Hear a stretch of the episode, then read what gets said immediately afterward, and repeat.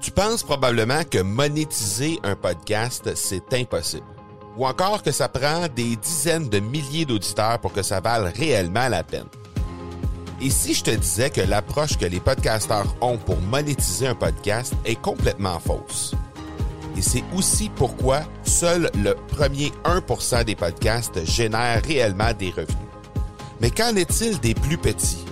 Des podcasteurs qui, comme toi et moi, n'ont pas des dizaines de milliers d'auditeurs pour attirer des gros annonceurs, mais qui ont une entreprise avec services ou produits à offrir.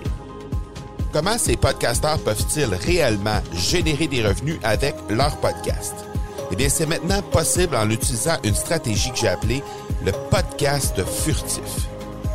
Cette nouvelle stratégie est inconnue encore de 99% des podcasteurs francophones à travers le monde, mais c'est la façon la plus efficace pour générer des ventes et des revenus à une vitesse éclair avec ton podcast, que tu aies déjà un podcast ou non. En quelques jours à peine, tu pourras mettre en place cette stratégie et commencer déjà à générer des revenus. Peu importe où tu en es dans ta stratégie podcast, tu dois pas manquer cette série de trois masterclass complètement gratuite. Passe par le academypodcast.com par oblique furtif. Salut tout le monde et bienvenue dans cet épisode 184 de l'accélérateur, le 21e de ce challenge podcast de 30 jours Aujourd'hui, ben, je veux vous parler et je profite un peu de l'occasion pour d'abord vous souhaiter de très joyeuses Pâques, une très joyeuse journée de Pâques et euh, je vais euh, vous euh, inspirer un peu avec ça. En fait, je vais vous dire à quel point on doit s'inspirer de Pâques pour justement connaître du succès avec notre entreprise. Ça peut-être ça va peut-être vous paraître un peu tordu au départ, mais vous allez voir où je m'en vais avec ça. Euh, d'abord, évidemment, Pâques, on s'entend, c'est une c'est une fête qui est familiale. C'est probablement la fête la plus familiale après Noël. Très, très, très familiale. Souvent des rencontres de famille avec euh, euh, avec la, la, famille, avec grand-papa, grand-maman. Il y a beaucoup, beaucoup de réunions de famille à, à l'occasion de la fête de Pâques. Et euh, il y a beaucoup d'entreprises qui sont fermées à l'occasion de cette euh, de cette fête là. Donc euh, ça fait en sorte que c'est un peu paradoxal de dire qu'on peut s'inspirer de Pâques pour connaître du succès avec notre entreprise, mais vous allez voir où je vais aller avec ça je vais vous je vais vous euh, je vais vous raconter une petite histoire qui vient d'arriver en fait qui est arrivée il y a quelques euh, quelques heures à peine dans euh, dans ma famille à moi.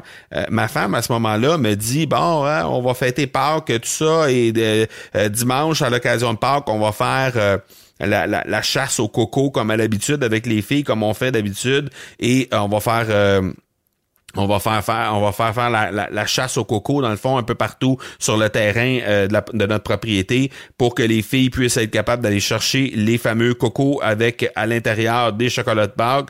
Donc, euh, et elle me dit à ce moment-là, euh, en fait, elle pose la question à la table au souper. Elle dit, est-ce que qui, qui pense qu'il va recevoir des chocolats demain? Elle pose la question en l'air comme ça pour que les filles puissent y répondre. Et les filles disent, bah ben oui, c'est sûr, moi je vais en recevoir, surtout qu'on va voir grand-papa, grand-maman demain. On va voir les deux grands-papas, les deux grand-mamans demain. Donc, évidemment, je m'attends à recevoir des chocolats, donc euh, tout ça.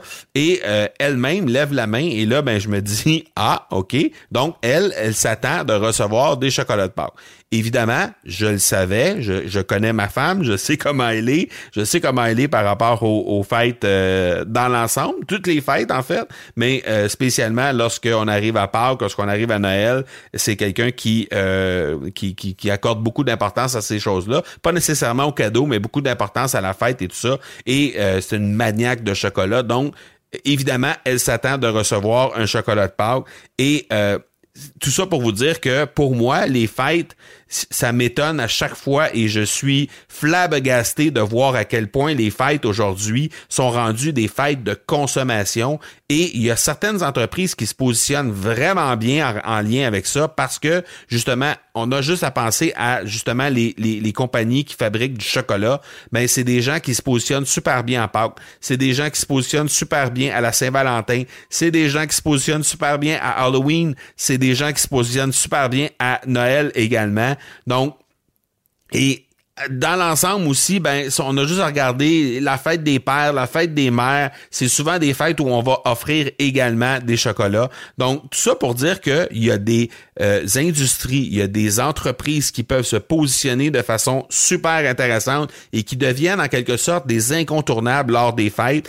Et je pense qu'on peut s'inspirer de ça pour justement devenir des incontournables et lancer des messages à travers notre marketing pour faire en sorte que les gens vont penser nous, peu importe à quel moment ils vont se trouver à l'intérieur de leur année, euh, dans des dans des événements très ponctuels, dans des événements euh, qui vont euh, se passer au cours de l'année, ben vont faire ça va faire en sorte que les gens vont, les entreprises en fait, les, les propriétaires d'entreprises, les entrepreneurs vont penser à nous prioritairement ou on, a, on, peut penser aussi au commerce de détail. Donc quand on pense à Monsieur, Madame, tout le monde, ben même chose, les gens vont penser à nous d'abord et avant tout pour se pour se procurer, par exemple, ce type de euh, le, produit que nous distribuons. Donc, euh, tout comme l'ensemble des fêtes, euh, je pense qu'on peut s'inspirer de l'industrie du chocolat, on peut s'inspirer des entreprises qui font vraiment bien les choses de ce côté-là pour amener notre entreprise à devenir un incontournable de notre côté,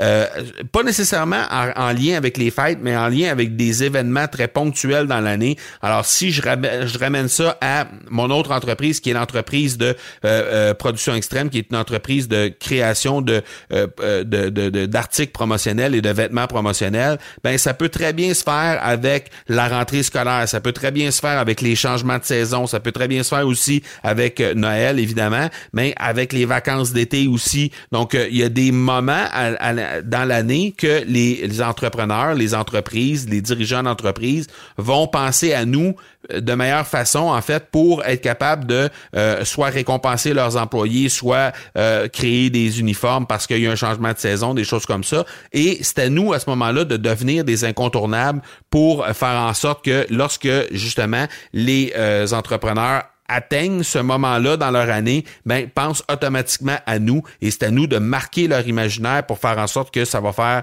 euh, que, que, ces gens-là vont venir automatiquement vers nous, comme on le fait à Pâques envers, par exemple, les euh, fameux œufs euh, Cadbury ou on y va à Pâques avec les fameux chocolats en forme de cœur ou peu importe. Donc on, pense automatiquement, on s'en va automatiquement vers ça. Alors, de, le faire de cette façon-là et de faire en sorte que notre entreprise devient comme un incontournable de ce côté-là, euh, avec certains moments clés dans l'année, ben c'est euh, définitivement un défi qui devient très intéressant, mais surtout très payant à la longue.